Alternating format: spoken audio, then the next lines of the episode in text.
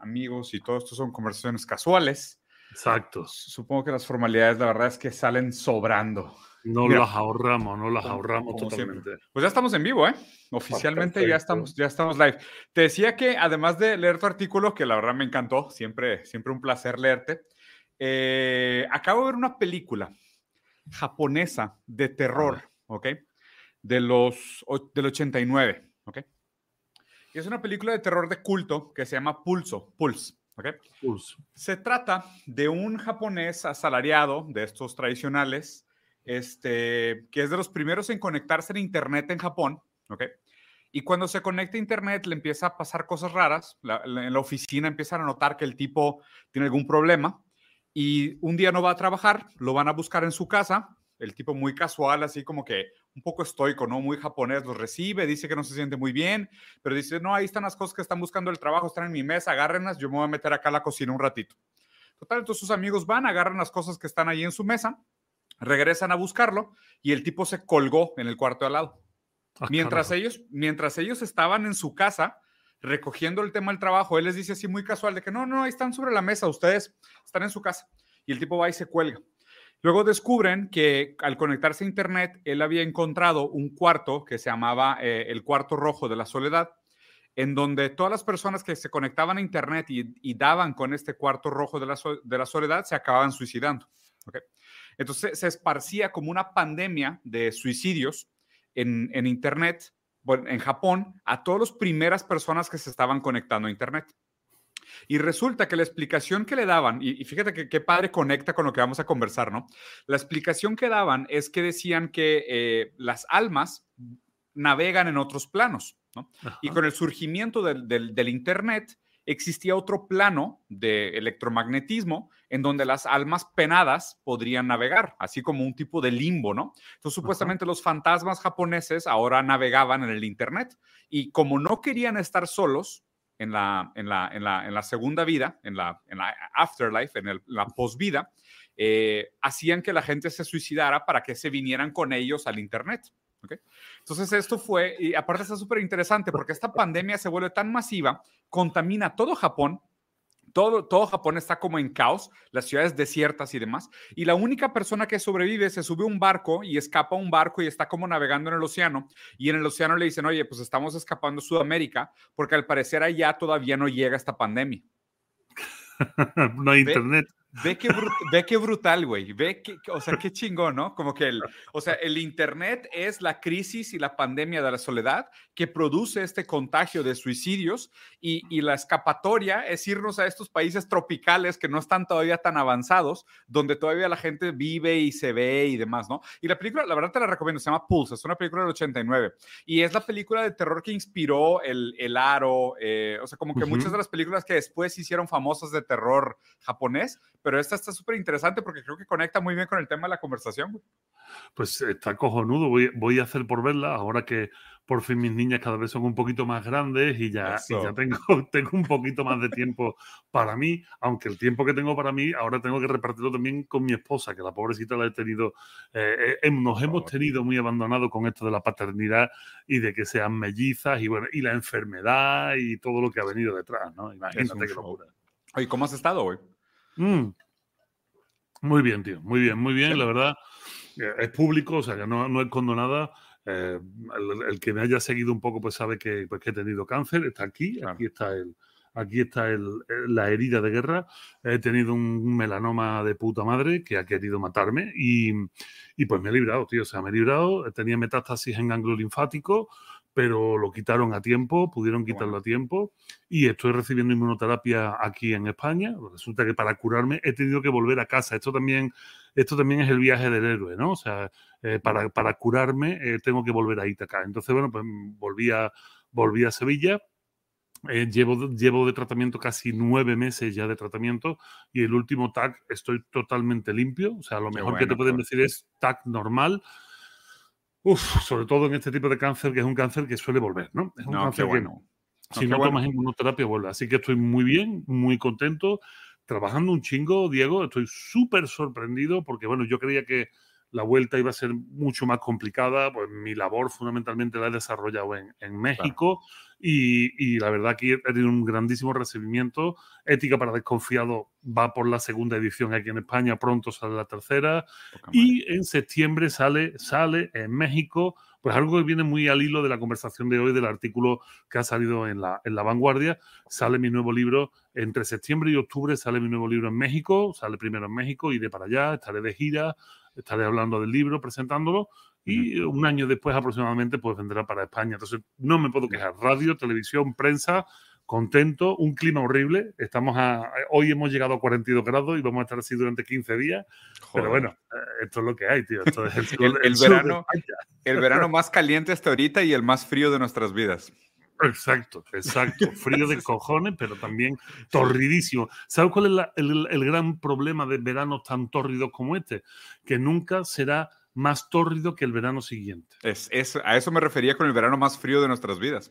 O sea, porque todos los siguientes van a ser más calientes. De hecho, estuvo, raro, salió la noticia esta semana que siete días seguidos rompimos el récord del día más caliente de los últimos 100 mil años. Sí, sí, no, está, está del nabo, está del nabo. Pero bueno, siempre habrá negacionistas que digan que esto es algo pasajero. yo tuve frío ayer en la noche, el cambio climático es mentira. me senté en una bolsa de hielos y me dio frío en los huevos. Es mentira el cambio climático. Exactamente, claro, hombre. Faltaría más. Y esto es lo como dice la gente. No, pero si yo prefiero el calor al frío, sí, pues vente para acá, anda, vente para acá, sal a la calle a las, a las 7 de la tarde con 45 grados y ahí me cuentas a mí qué tal. Pues sí, pero bien, contento y bueno, pues un poco para que le metamos mano al asunto. Sí, sí, sí, aprovechemos justo esto, Vico, que de hecho, o sea, usé la película como este caveat para meterlo en introducción, porque la, la, el tema la conversación que me gustaría tener contigo hoy es sobre la soledad y el efecto de la soledad de nuestra generación, ¿no? Que creo que estamos pasando por un, o sea, no quiero decirle pandemia de soledad, porque me parece que es un proceso afectivo que se ha venido desarrollando y desdoblando de diferentes maneras históricamente, pero hoy lo que entendemos como soledad tal vez eh, necesite ser replanteado eh, frente al contexto material, social, económico, físico de la implicación real de lo que es la, soledad hoy en día, los efectos que tiene en el mundo. Entonces, si quieres, de ahí plantea tú la introducción y después vamos desglosando diferentes puntos. Sí, sí, sí. Bueno, vamos a trazar un par de líneas ya que, ya que me lo has puesto a huevo, que una es el concepto de soledad que hemos estado manejando en, los últimos siglos. ¿eh? Yo creo que es muy importante que nos demos cuenta que la soledad no es, una, no es, una, no es un término eh, exclusivista de un determinado momento. Ha habido eh, la soledad nos ha acompañado durante mucho tiempo y ha tenido ciertas connotaciones muy interesantes que ahora se han girado, ¿no? Que ahora se han, se han girado completamente. esa es una de, de, las patas sobre las que deberíamos de estar pivotando y la otra pata de la que debemos de, tener siempre presente es que esto que vamos a hablar, y te lo digo porque estoy muy sensibilizado, seguramente habrá gente eh, de un lado y otro del océano que nos escuche y, que, y que esto le empiece a hacer mucho, mucho entendimiento, ¿no? que, que empieza a unir, a unir cosas simplemente porque estamos, mm, quizás no será, no tendremos que llamar una pandemia de soledad, pero sí es cierto que al principio, al principio del siglo XXI, de, de este siglo, de este nuevo milenio, la Organización Mundial de la Salud avisó avisó. Igual que nos avisó constantemente y que no hicimos ni puto caso de que vendría una pandemia de origen, de origen viral y tal, y que además tendría que ver con las vías respiratorias, que esto recuerdo perfectamente a principios del siglo, de, este siglo, de este milenio, ya avisaban, también dijeron, la gran pandemia del siglo XXI será la depresión. Y en este caso, depresión y soledad, tenemos que, tenemos que, agarrarlo muy fuerte. Voy a hacer un pequeño recorrido histórico sobre la soledad, porque hay soledades y soledades. ¿no? Em, hay una soledad que es una soledad que poética, poética, que nos ha acompañado durante toda la historia de la literatura. Se me vienen a la cabeza, por ejemplo, Gonzalo de Berceo, por ejemplo, ¿no? aquello que se escribe sobre la oda eh, eh, eh, ¿Cómo se llama? Bueno, no me acuerdo. Ahora son casi las 2 de la mañana y no voy a tener mucha sangre en el cerebro. Oda a la vida retirada. Eso, Oda a la vida retirada. El que quiera que lo busque lo va a encontrar, ¿no? Que habla de la vida descansada del sabio que busca, que busca la meditación. Hemos tenido esta idea muy romantizada de, una soledad intelectual, ¿no? Una soledad muy intelectual. Gente que, yo qué sé, desde, desde los propios conventos y monasterios que nos han acompañado a lo largo del desarrollo de la civilización occidental y que han llegado a América también de la mano de la conquista, tenemos esa idea del recogimiento, del encontrarse a uno mismo en el rezo, en la idea de Dios, etc. Sin embargo, esta soledad, esta soledad hoy es muy difícil de encontrar, porque esa es una soledad, y aquí sí voy a, poner un término para que todo el mundo lo entienda ya y que le caiga. Eso es una soledad deseada. Eso es una soledad buscada. Pero hay otro tipo de soledades que son las que ahora nos están golpeando mucho más fuerte, que son las soledades no deseadas. Las soledades no deseadas. ¿A qué nos referimos con las soledades no deseadas? Bueno, en este cambio de paradigma socioeconómico y con el advenimiento de las redes sociales, de Internet, grosso modo, del gran Internet, no solo de las redes sociales, porque parece que siempre demonizamos las redes sociales, no, no, esa oportunidad de tener el mundo al alcance de, tu mano a un solo clic y este sentimiento todopoderoso, ¿no? De no necesito nada, yo ya lo tengo, y más después de la pandemia con todos los servicios de, de delivery, se da una situación que raramente se había dado antes, ¿no? Y digo raramente porque habrá gente que diga, no, no, pero siempre ha habido gente que está sola. Sí y no. Sí y no. A ver, siempre ha habido gente que está sola, Diego, porque lamentablemente en el mundo de los seres humanos, cuando nos casamos, cuando tenemos una pareja, que ha mm. sido, bueno, por poner, por hacer una generalización, siempre uno de los dos muere antes. Esto es una realidad y, así es la naturaleza. Y uno de los dos se queda solo y finalmente acaba, acaba muriendo, si no solo acompañado de sus hijos, de sus nietos, etc. Pero, pero, em, en la construcción social, antes del neoliberalismo, antes del, finales del siglo XX. Es una construcción social basada no solo en los vínculos familiares, sino en los vínculos sociales inmediatos. O mm. sea, em, la necesidad de tener un círculo que no solo te soporta económicamente, sino que también ayudan a, soportar los golpes de, la vida, los golpes de guerra fortuita, los golpes de epidemia, incluso que, que eh, están organizados de manera que celebran juntos también las cosas buenas, igual que se celebran las cosas malas. Ahí recuerdo un discurso, creo recordar, de Lyotard sobre el mundo del carnaval y el mundo de la fiesta y el mundo de, del cómo eh, vertebramos nuestra vida con hitos que son hitos que nunca se dan en soledad, porque siempre tienden a la fiesta y hacen la celebración. Eh, ¿Ibas a decir algo? Sí, otra cosa, Ivico, eh, digo, supongo que lo vas a mencionar también, pero digo, históricamente también se ha, se ha usado el aislamiento como castigo. O sea, esto es, esto es, esto, es, como la contraparte de lo que estás contando, ¿no? Que parece que, o sea, de la, de la, misma manera que hubiera este positive reinforcement de decir, las personas constituyen, y lo, decía Freud, ¿no? El horizonte colaborativo de construcción. Entonces, el ser humano participa de una comunidad porque tiene un horizonte que quiere construir junto. Y construir ese horizonte, participar de diferentes trabajos que tangibilizan ese horizonte al cual nosotros aspiramos como comunidad, es lo que nos hace sentirnos parte de algo más grande. Y también históricamente se ha, se ha amenazado a la gente con el aislamiento y el destierro para aquellos que no cumplen con las expectativas sociales. La soledad es un método muy antiguo de tortura y castigo. Pero por supuesto, porque esa es una soledad no deseada, es una soledad impuesta, es una condena, es una soledad no deseada. De hecho, se me vienen a la cabeza, acabas de decir, el destierro. A lo mejor hay gente que no lo sabe. Si leemos, eh, si leemos eh, a Platón y leemos la apología de Sócrates, deja entrever que a ah, Sócrates le ofrecieron la posibilidad de huir. ¿no? Eh, y, no tomar la cicuta. Pero, y la gente dice, no, hombre, es que Sócrates lo que quería darnos es esa gran lección sobre el concepto de justicia. Sí, y no, el concepto de justicia y que fuera de Atenas uno no es nada. Y él era Atenas, él era un ciudadano de la polis que formaba parte de ese todo y que siendo desterrado desaparece como individuo que forma parte de un todo y, su esencia cae por su propio peso.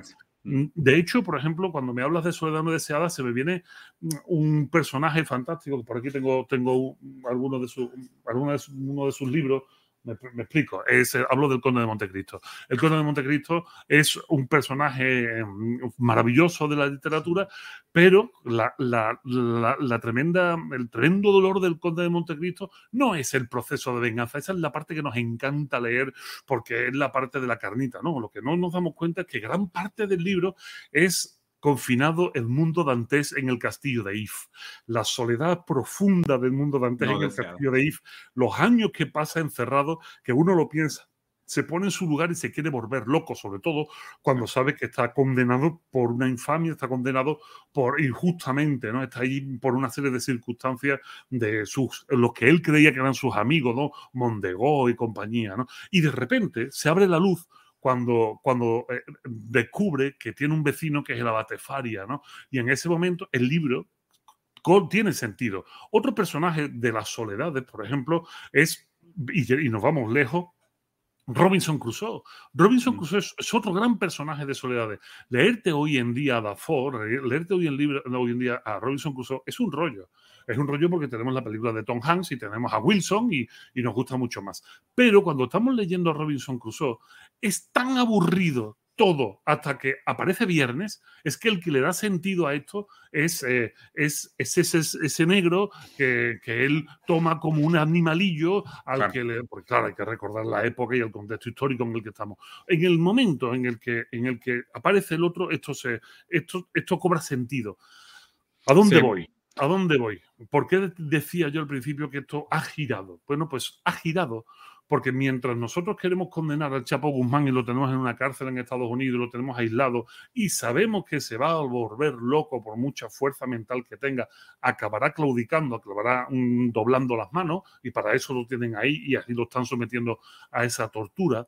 Resulta que en un momento dado, sin darnos cuenta, en este, en este momento social en el que nos encontramos y volviendo a generalizar, que habrá gente que se molestará y dirá, yo no estoy de acuerdo, bueno, pues muy bien, pues lo escribe hemos llegado a darle la vuelta al asunto y hemos dicho, no, pero si es que lo que realmente nosotros necesitamos lo tenemos todo al alcance de nuestra mano. Esto es curioso, porque quien ha hecho esto, y ahí es donde el artículo de la vanguardia eh, creo que se hace muy bien eco y, y, he tenido muy buen feedback, es que nosotros, y digo nosotros, tú, yo, la gente que estamos entre los 30 y los 50, 60 años, mm. nosotros somos de una generación híbrida. Somos una generación híbrida. Somos la generación que pasó de lo analógico a lo digital. Nosotros pasamos de jugar en la calle con los niños, de, irnos de, ah, como aquí en España se dice, ¿no? de irnos de botellones y emborracharnos con los amigos y fumar porro. jugar a la calle y perderte.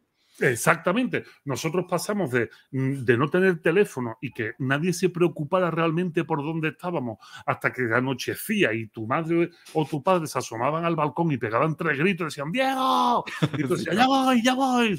Hemos pasado de eso a ser nosotros, a ser nosotros lo que potenciamos que las nuevas generaciones, que nuestros hijos, vamos a, vamos a meternos en el papel, no salgan a la calle, se queden encerrados en casa. Si salen, salen con un dispositivo que los tiene geolocalizados en todo momento. Y mm, hemos perdido, eh, porque hemos perdido la perspectiva de la importancia de la socialización en nuestro desarrollo como seres humanos.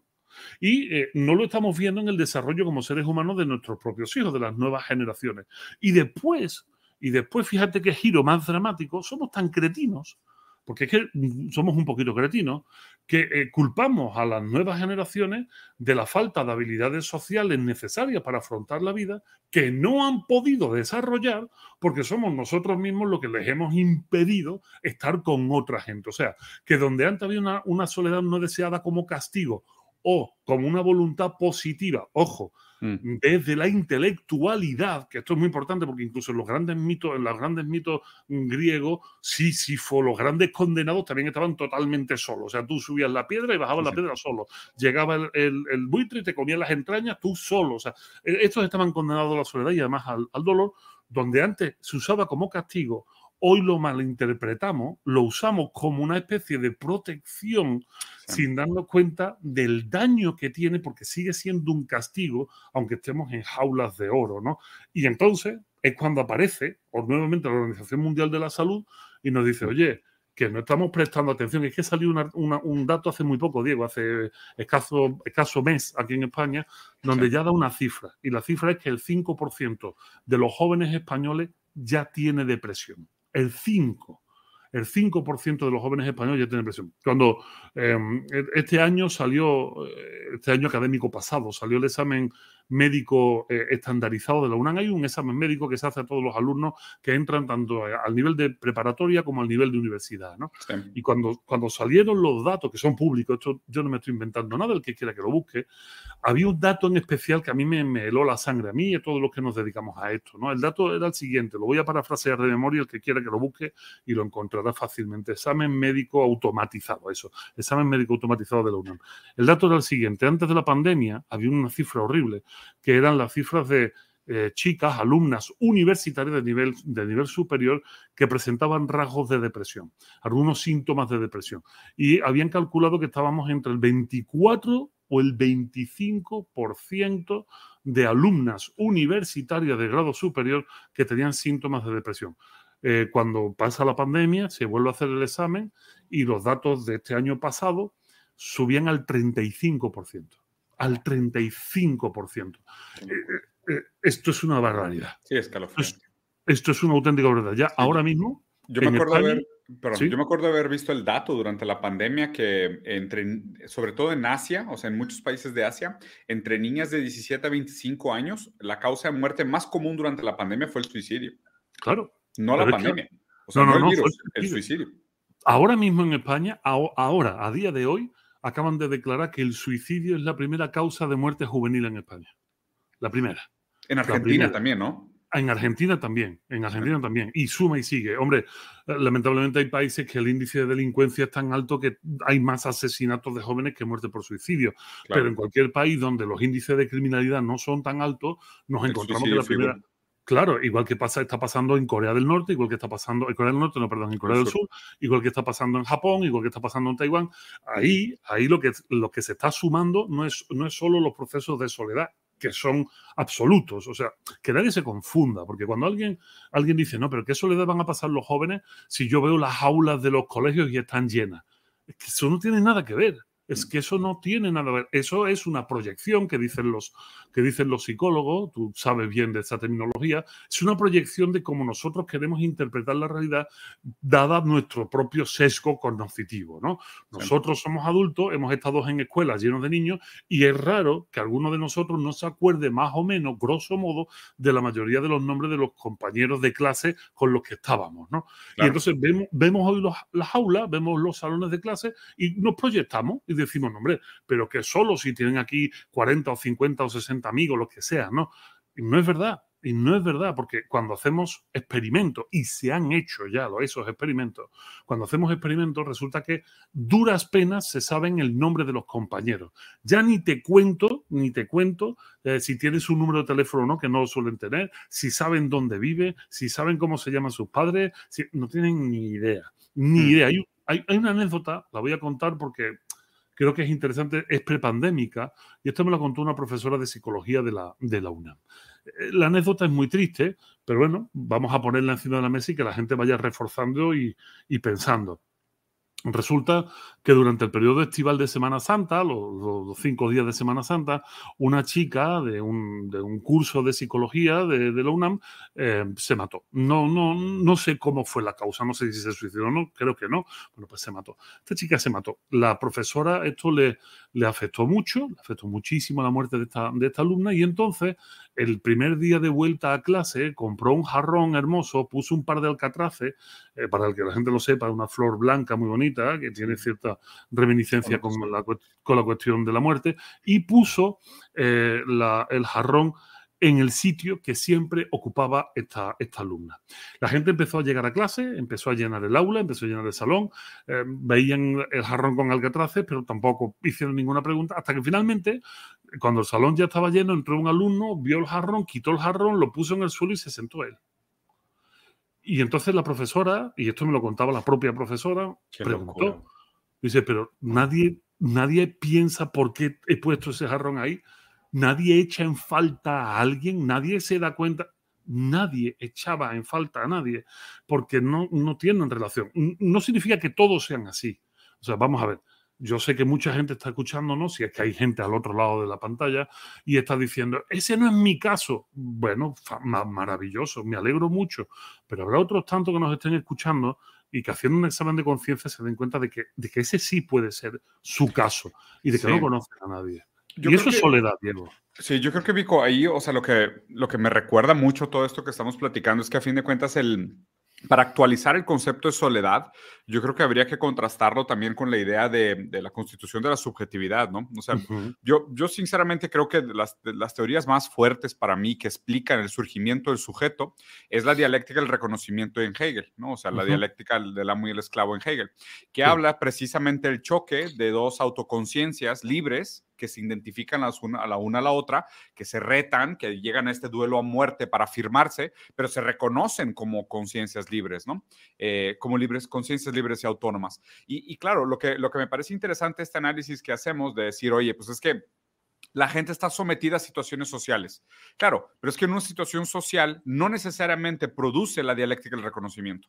Okay, o sea, voy a, poner, voy a poner un ejemplo, ¿no? Está bien, a lo mejor voy a poner esto aquí, mostrar. Pongo aquí, totalmente de acuerdo con lo que plantea Vico. Ok, perfecto, te vimos, listo, ok, lo oculto. O sea, ¿y eso, ¿y eso qué? ¿Es, es reconocimiento? ¿Sabes? O sea, y, agarré un comentario al, azar, no, fue, no fue con ningún intuito de nada. Pero el problema es que la red social y los ámbitos sociales contemporáneos que simulan los procesos de vínculos afectivos sociales no necesariamente constituyen los vínculos afectivos necesarios para el desarrollo de una subjetividad saludable. Ese, ese es el problema. O sea, que es, toda, toda esta gente es, o sea, sí, tienes amigos, no sabes cómo se llaman, no saben dónde vives, no te reconocen, nunca, nunca has conversado con ellos, no has interactuado de manera íntima, no, no sabes sus sueños y ambiciones, ellos tampoco saben los tuyos. O sea, ¿qué, te constituye eso? Estar, o sea, soledad, yo te diría, la soledad contemporánea, esa es, la idea del enjambre que plantea Byung-Chul Han. O sea, que es para la gente del enjambre. Exacto, para la gente que no, que no ha leído, el, el Byung-Chul Han es un filósofo surcoreano que vive en Alemania, que escribe, escribe bastante bonito, hace con muchos amalgamas de teorías así, pero en realidad escribe bien. Eh, y tiene una teoría interesante que habla sobre el enjambre, de que hoy en día eh, estamos todos no en una sociedad, no en una comunidad, no colaboramos, sino que estamos nosotros juntos individualmente. Correcto. Eh, plantea esta paradoja de que hoy no interactuamos como una sociedad coerciva, no estamos, eh, no estamos colaborando para la construcción de un horizonte, sino que estamos todos interactuando, pero de manera fragmentada e individual. Entonces ya no somos parte de un colectivo, sino que somos parte de un enjambre. y en este enjambre podemos estar todos abrumados de presencias, pero profundamente solos. Y esa paradoja de estar abrumados de presencia y profundamente solos es lo que para mí entender produce esta crisis de depresión de este momento contemporáneo y que, de nuevo, para mí reafirma la importancia del entendimiento, la dialéctica, el reconocimiento y cómo es la manera correcta en la cual deberíamos de buscar el surgimiento de subjetividades saludables en este momento histórico. Esto, más claro no se puede decir, pero, pero, te voy a poner un, no un pero, sino te voy a poner una guinda. Hay un, escritor, eh, Ramón de Campo Amor, eh, que tiene unos versos maravillosos, ¿no? A mí me encanta tirar de la poesía, eh, yo creo que es uno de los mejores recursos de la filosofía, ¿no? O sea, porque mm. ellos son capaces de sintetizar lo que a nosotros nos cuesta mucho, ¿no? Y dice, y dice Ramón de Campo Amor, es todavía más espantosa la soledad de dos en compañía es todavía más espantosa la soledad de dos en compañía. Y es cierto, has dicho algo muy cierto. Y es tan fácil como definir el mundo en el que nos estamos moviendo, ¿no? Ese mundo de virtualidades. ¿Qué es lo virtual? E, es que si lo definimos, si buscamos la definición, inmediatamente nos damos cuenta del error que estamos cometiendo, porque lo has dicho muy bien. O sea, es la usurpación de, conceptos que tienen una fuerza social, biológica y antropológica, como es la amistad, eh, por parte de una herramienta eh, que es eh, la herramienta de las redes sociales, que es virtual. ¿Y qué es lo virtual? Y entonces ahí es cuando ya, ya nos ponemos serios, porque lo virtual es, por definición, aquello que parece lo que no es. Aquello que parece lo que no es. Aquello que es, em, bueno, es eh, una falsedad, ¿no? No una falsedad tal cual, no se define así, es aquello que, que te digo, son las dos de la mañana aquí y no me llega no, a no te preocupes. De hecho, si, te ayuda, si te ayuda esta definición, Baudrillard hace la distinción entre el simular y disimular. Correcto, la simulación. Esa es la palabra que estamos buscando. Simular y disimular. Exacto. Virtual es aquello que parece lo que no es. Una simulación. Y ahora yo te pregunto, Diego, ¿quién cojones quiere amigos que parecen lo que no son? ¿Quién cojones quieren amigos que son una simulación? Si eso es precisamente lo último que vamos a querer, ¿no? amigos falsos, Claro, es que aquí es donde mm, de repente empezamos a casar con la filosofía más clásica. Aquí es cuando nos vamos de la mano de Aristóteles y nos damos cuenta que en su libro de Ética para Nicómaco, él le dice, le dedica a su hijo. Importancia de tener amigos. Claro, tío. tío carajo, sí, sí, sí, totalmente. Que es Aristóteles el que le dice, Nicómaco, hijo, que es que no te fíes nunca de un hombre que no tiene amigos. 100%. Porque, porque un hombre que no tiene amigos es imposible que sea feliz hostias, inmediatamente nos da Aristóteles con la mano abierta en la cara y te dice, y, y, entonces, si, te, si Aristóteles le está diciendo a su hijo de la importancia de tener amigos, ¿por qué nos estamos yendo con estas amistades virtuales que parece lo que no son y que son pura simulación? ¿no? Esto, esto es algo que inmediatamente nos empieza a, vibrar. Y, ¿sabes qué pasa? Que muchas veces la gente... Eh, bueno, porque como vivimos en el presentismo, el presentismo es, es, tremendo y además es muy miope, ¿no? Y la gente dice, bueno, pero es que el mundo cambia. Esta frase a mí me hace mucha gracia, ¿no? Si leemos a Nietzsche nos damos cuenta que el mundo no cambia tanto, ¿no? Y que el eterno retorno está mucho más presente de lo que nos podemos imaginar, ¿no? dice, no, es que el mundo cambia, el mundo ya no es igual que antes. Mira, el mundo cambiará, el mundo no será igual que antes, pero tu cerebro, tu cerebro tiene más de 300.000 años sin ni una sola evolución. Exactamente igual. La ansiedad que sentimos ante una soledad no deseada, una soledad obligada, es exactamente igual hoy que la que sentían los atenienses hace 2.300 eh, años. Exactamente igual. Y entonces, soluciones, soluciones y puntos sobre la I que nos ponen la filosofía más clásica estoicos, epicúreos, escépticos, gnósticos, todas estas filosofías que son que son éticas en el fondo, que son intentos de vivir mejor, lo que todo coinciden absolutamente es que tienes que tener amigos, que no puedes estar solo, que la única forma de soportar el dolor social no es la soledad, porque la soledad provoca aún más dolor. Joder, la soledad provoca aún más dolor. Es rodearte de gente que no te provoquen dolor y a eso se le llama amigos. Y alguien dirá, sí, pero los amigos te traicionan. Entonces a lo mejor es que no los has elegido bien. Entonces a lo mejor es que no sabes lo que es un amigo. O, sea, eh, prueba, sigue ensayando, ¿no? Sigue enseñando. Esto es muy interesante, lo que acaban de poner, que el 45% de los hombres asiáticos serán solteros, ¿no? Em, hay un dato aún más terrible. El dato es que ahora mismo el 40% de las personas de más de 60 años en los países nórdicos ya está sola. Uf. Es, ese dato es, demoledor. Brutal, güey, brutal, Ese dato es demoledor. ¿Y por qué sucede eso? Bueno, eh, por, por, el, por, la modernidad, que tiene cosas buenas y cosas malas, ¿no? La modernidad hace, esto te va a gustar, este análisis te va a gustar. Estamos hablando de soledad no deseada, hemos hablado de jóvenes, pero permíteme que hable de gente mayor, ¿no? Que también es, son los dos focos más dolentes de soledad. Exacto, más vulnerables. ¿Qué sucede? Mira, fíjate, eh, tú, como yo, como tus padres, como mis padres, durante el desarrollo de su vida útil, eh, bueno, terminología marxista pura y dura. Capacismo puro y duro, ¿no? Exactamente. Durante, durante el tiempo de su vida útil tenían dos funciones. Una, la primera, más importante, mm, sostener la familia lo mejor que pudieran, darle lo mejor que pudieran, y otro, trabajar para sostener la familia. ¿no? Em, en ese esfuerzo de, sostener la familia, se compraban, si podían, eh, casas más grandes, departamentos más grandes, bueno, la posibilidad de tener los hijos más cómodos. Llegado el momento, nosotros, sus hijos, abandonamos el nido. Esto parece que es algo común a todas las épocas. Sin embargo, no es tan común en todas las épocas que los hijos abandonen el nido y se vayan a otro país.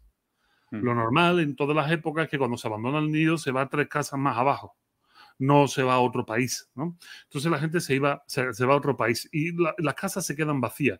Eh, y al quedarse las casas vacías, ese síndrome del nido, del nido vacío. Los, empty nesters que le dicen en inglés, ¿no? Exacto, los, los mayores, ¿qué es lo que hacen? Venden sus casas venden su casa y buscan apartamentos más pequeños, que sean más fáciles de limpiar, que son menos costosos. ¿Y qué sucede cuando vendes tu casa? Pues que ya no puedes, eh, mira qué buena frase nos acaban de poner, eh, que, ya no, que ya no puedes vivir en el sitio donde has vivido los últimos 30 o 40 años. O sea, te desarraigas te desarraiga del entorno social en el que estabas. Acabas yéndote a un sitio más lejano donde has podido comprarte una casa más baratita, donde has podido rentabilizar tu casa grande para tener algo de dinero para, poder vivir mayor y de repente tu pareja se muere o ya estás divorciado y te acabas de quedar solo y tus hijos están en la otra parte del mundo. Eso es lo nuevo. Aquí, Aquí creo que, creo que se puede interlazar con un análisis económico muy bonito, Vico, porque pues, a fin de cuentas el tema de, o sea, yo llevo tiempo diciendo esto, ¿no? Que probablemente una de las batallas más grandes que tenemos ahorita en nuestra generación es la propiedad de la vivienda. Eh, digo, a fin de cuentas, el mercado inmobiliario, la especulación inmobiliaria ha causado muchísimo dolor, muchísima desestructuración en la fibra urbana que repercute finalmente en el estilo de vida de las personas. ¿Y por qué me parece que es una lucha tan fundamental? ¿no? O sea, les voy a dar el ejemplo explicando con lo que decía Vico ahorita. El tener una casa propia no es solo... Eh, un sentimiento de pertenencia, ¿no? O sea, no es por la propiedad de, ah, tengo casa propia. Lo que pasa es que te, proporciona la estabilidad necesaria para desarrollar un plan de vida. Y eso es lo que la gente muchas veces no ve en, ¿sabes? Porque estas interpretaciones a lo mejor quedan a veces muy abstractas en decir, son las condiciones materiales las que producen las, las causas necesarias para las relaciones entre las personas. No, no, no. Simplemente es esto. Tener casa propia te permite planear tu futuro. Claro. Porque mientras no tengas, y, y esta frase es vieja, ¿no? Un piso donde caer muerto.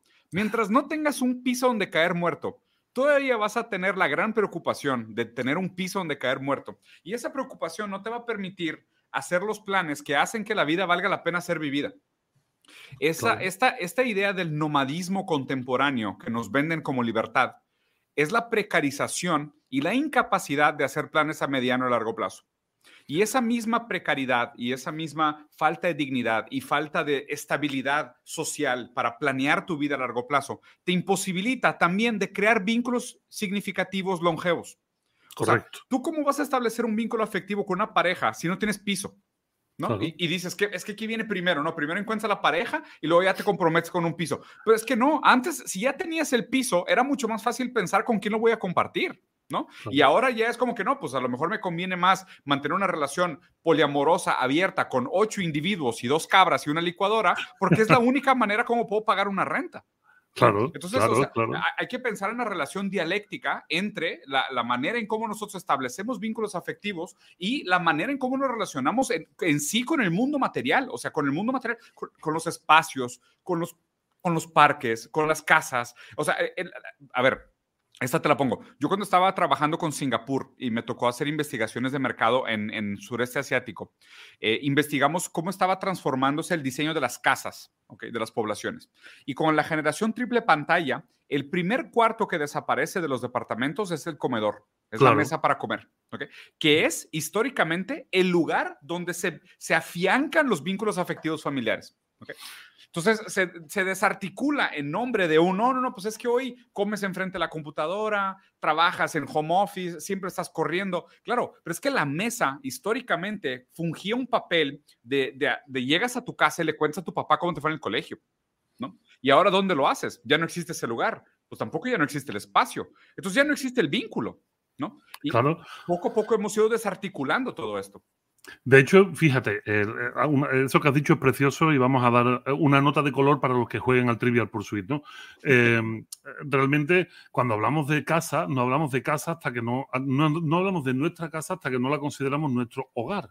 El hogar, ¿no? El home, ¿no? Una cosa es house y otra cosa es home. Bueno, pues nuestra casa se convierte en nuestro hogar. ¿Y de dónde viene la palabra, la palabra hogar? Esto es precioso.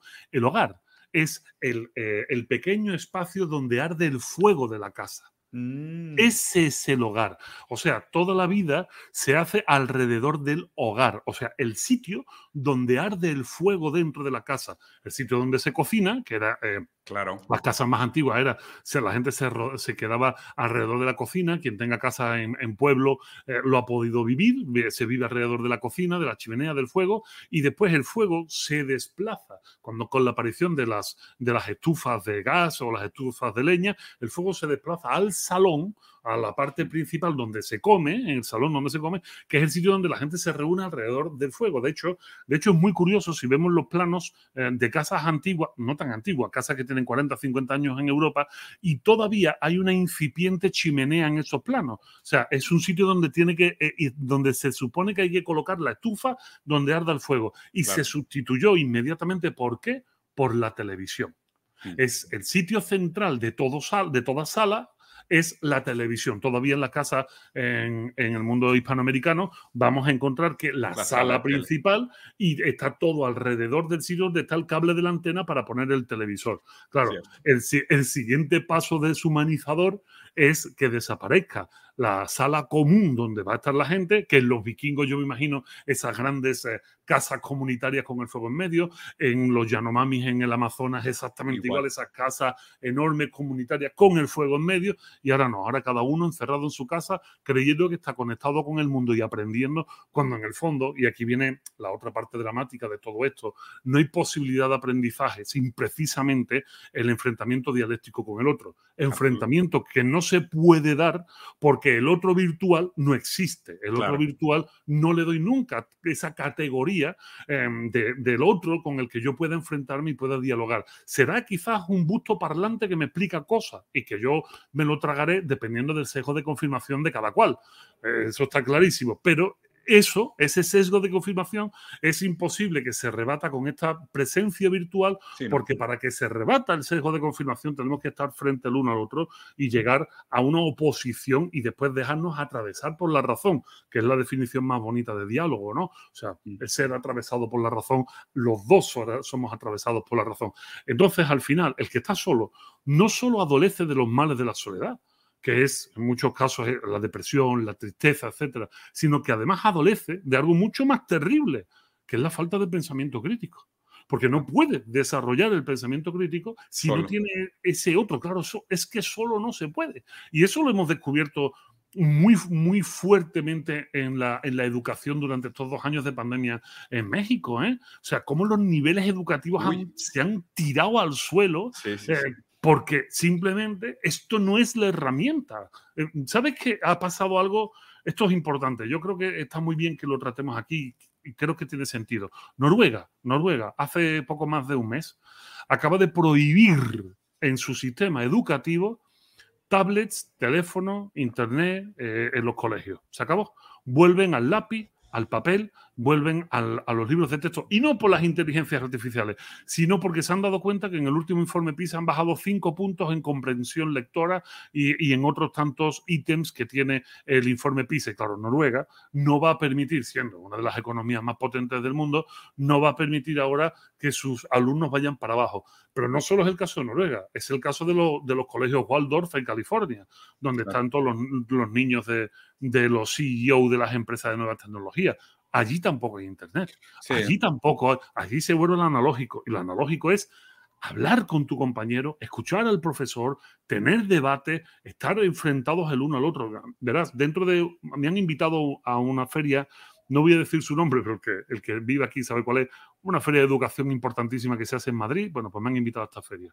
El 90% de las ferias son stand de nuevas tecnologías y me han pedido, me han pedido que, que imparte una conferencia em, y mi conferencia, obviamente, eh, se va a ir sobre no el uso de las tecnologías, sino a ver cómo somos capaces de deshacernos un poquito de la dependencia tecnológica y, volvemos a cuestiones mucho más analógicas, por lo menos en el aprendizaje en los primeros estadios de la educación.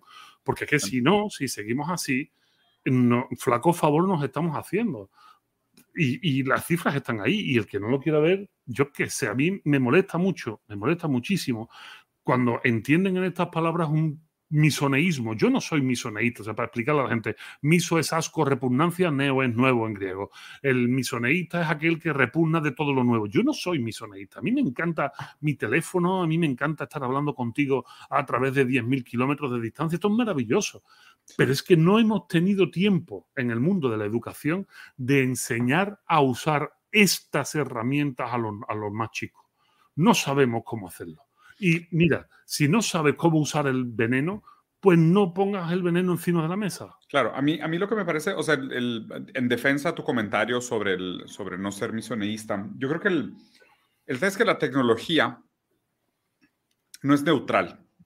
O sea, la tecnología, a mí, a mí me gusta el análisis heideggeriano, de que lo que hace la tecnología es que nos permite entender las cosas diferentes, ¿no? O sea, es a través de la tecnología que nosotros resignificamos nuestra experiencia en el mundo. Y, creo que hoy más bien la tecnología no se entiende como una herramienta, sino que se entiende como consumo fin en sí mismo. Sí. o sea, no es, no es, ah, desarrollamos conectividad porque queremos más conectividad. No, no, no. O sea, la tecnología se ha vuelto, y digo, la, gente que, es, que esto se tiene que pensar incluso en contra de la ciencia, porque la ciencia no es tampoco imparcial. O sea, la, la ciencia responde una serie de intereses que son determinantes históricos, que son oye, fondos, eh, el interés del Estado, el interés privado, eh, las diferentes condiciones materiales de un periodo histórico. O sea, la tecnología no se desarrolla porque sí. O sea, la bomba atómica, el caso este súper famoso de Oppenheimer, o sea, no hubiéramos llegado tan rápido a la fisión si no se hubiera volcado una cantidad ridícula de dinero en nombre de, de, de, de, actuar en contra de los nazis en la Segunda Guerra Mundial. Pero toda tecnología tiene una historia similar, ¿no? Entonces, más bien lo que tenemos que pensar nosotros es que nosotros no estamos en control de este barco, sino que en este caso nosotros somos víctimas de un producto que es producto de condiciones históricas, de relaciones de poder históricas. ¿okay? Entonces, el, el, pensarnos como, ah, no, pues es que te opones al progreso. No, no, no, pero es que el progreso se vende a sí mismo como, como que, como autónomo pues por supuesto que no lo es. Claro que no. El, progreso no es autónomo. El progreso es resultado de una relación de intereses y poder. O sea, la, que, la pregunta que nos tenemos que hacer es, ¿cuál es el interés por detrás de la producción de la tecnología como un fin en sí mismo? Y después medir eso en contra de las implicaciones éticas y morales y las pandemias de depresión y el dolor producido de tener la, tecnología como un fin en sí mismo. ¿no? Porque aquí eh, concuerdo contigo, es como que, bueno, Oye, es que ahora los niños tienen acceso a la tecnología desde que están muy chiquitos. Sí, claro, pero no te pueden escribir un ensayo y aprenden a leer y tienen compresión lectora retrasada en dos años. Es como que, o sea, ¿y cuál es el puto punto de que sepan usar una tablet? O sea, ¿cuál es la prisa que sepan usar una tablet? ¿Para qué? ¿Para que la inteligencia artificial responda a todas sus preguntas? Pues digo, pues los estamos discapacitando. Exacto, y después hay un comentario que estuvo muy de moda en el, en el mundo de los padres y del mundo de los promotores de este tipo de usos de, de, usos de tecnología, que decía, no, no, es que los niños tienen que tener acceso a estas tecnologías para no ser analfabetos digitales. ¿no? A mí este término de analfabetismo digital, la verdad, me, mm, me toca mucho las narices, por, por, una razón muy sencilla. Eh, todo el que, ha, como nosotros, que somos de la generación híbrida, nosotros, eh, mi primer ordenador fue un TXT. Yo digo TXT y la gente no tiene ni puta idea de lo que es un TXT, con dos bocas así de grande para los disquetes y, una memoria, sí, sí, así, una memoria RAM de 500, de 500K o algo así, o sea, una, auténtica mierda, ¿no? Eh, hoy, hoy en día. Bueno, pues para configurar la impresora en un TXT había que saber programar en DOS, ¿de acuerdo? Sí, claro. a mí me tocó instalar en DOS muchas cosas, por supuesto. Exacto, y eso sí, eso sí era una pedrada en la boca y ahí sí te considerabas un absoluto analfabeto digital y lo que tú quisieras. Pero hoy en día eh, con todas las tecnologías que tenemos y habiendo hecho todos los interfaces de estos sistemas para idiotas, para tontos de capirote, ahora ser un analfabeto digital es un oxímoron por sí mismo, por la misma razón de que no necesitan ningún conocimiento sobre el mundo digital para poder usarlo. No, al contrario, Vico. A mí, a mí lo que me sorprende es de que hoy los niños están tan habituados y es tan intuitivo el uso de estas tablets que después agarran un portarretratos y le hacen así el portarretratos. Claro, claro. O sea, parece que el portarretratos es el que no cumple con las expectativas de lo intuitivo que son las tablets, ¿no? O sea, eh, concuerdo contigo. O sea, no requiere una gran barrera de entrada, ¿no? Pero Vicom, de hecho, ¿sabes qué? De hecho, justo hablando, hablando de los hijos, como en unos 10 minutos tengo que ir por Luca ah. porque está saliendo de su clase. Entonces, si quieres, hagamos como una, un par de, de conclusiones, llevamos para 50 minutos y obviamente, como siempre, es un placer y después hagamos otra conversación. Sin, sin, lugar a dudas. Yo simplemente recojo el testigo de los, de los milenios como profe de filo, como amante y divulgador de la filosofía. Yo simplemente eh, recojo eso. Nuestro cerebro es exactamente el mismo que hace 300.000 mm. años. Nuestro corazón, para el que quiera poner las emociones ahí, si es muy romántico, sigue siendo exactamente el mismo, pero nuestras necesidades son las mismas. O sea, mm. necesitamos tener amigos, necesitamos no sentirnos solos y no nos dejemos engañar por lo virtual, por las simulaciones. Los amigos, los amigos de verdad eh, son hay que tocarlos, hay que respirarlos, hay que sentirlos, si no, no sirven absolutamente para nada. Y ojo, eh, si has tenido 10 amigos y te han fallado 9, eres muy afortunado porque tienes un amigo de verdad. Eso es lo que hay que ver, no hay que eh, lamerse las heridas constantemente pensando en el fracaso, sino valorando el éxito, si es que podemos llamarlo así, en el mundo de las relaciones. Hay que estar pendientes, hay que estar muy pendientes de estos desarrollos de las soledades en los jóvenes y en los mayores. Cada vez eh, vamos vamos a ver más casos. En, hace muy poco aquí en España se suicidaron dos mellizas de, de 11 años una se tiró y la otra se tiró detrás y no se tiró precisamente para rescatarla. Las dos habían decidido acabar con su vida. Esto lo vamos a ver, esto va a ser una constante y, si las autoridades y si las modas no hacen por erradicar esto, por lo menos en la parcela que nosotros tenemos como divulgadores y bueno, personas críticas, tenemos que poner el dedo encima de la llaga y avisar de lo que está pasando, ¿no? Sí, totalmente. Aparte, hay, una cosa que siempre me encanta, que creo que fue de las primeras conversaciones que tuvimos, que era también de alguna manera reivindicar el valor de la familia, ¿no? Y el, orgullo de ser padre, de cuidar de los hijos, el placer que viene de hacerte cargo de los otros, de, de acercarte, o sea, de tener esos vínculos eh, de cuidar. Importantes, ¿no? Exacto, de cuidado, ¿no? De la ética del cuidado. Y sabes que, creo que también, o sea, como momento histórico, eh, venimos de, o sea, obviamente, digo, ahora que salió la serie esta de Black Mirror, tiene un capítulo buenísimo que se llama Demonios 79, que habla justo de el proceso del neoliberalismo, el crecimiento del neoliberalismo en Inglaterra, ¿no? Y, y quieras uno de los 70 hasta hoy, la guerra que hemos venido perdiendo es la que planteó Margaret Thatcher. No existe en la, sociedad, solo existen los individuos y su familia. Y poco a poco fueron desapareciendo, inclusive las sitcoms, y también desaparecieron poco a poco las familias, ¿eh?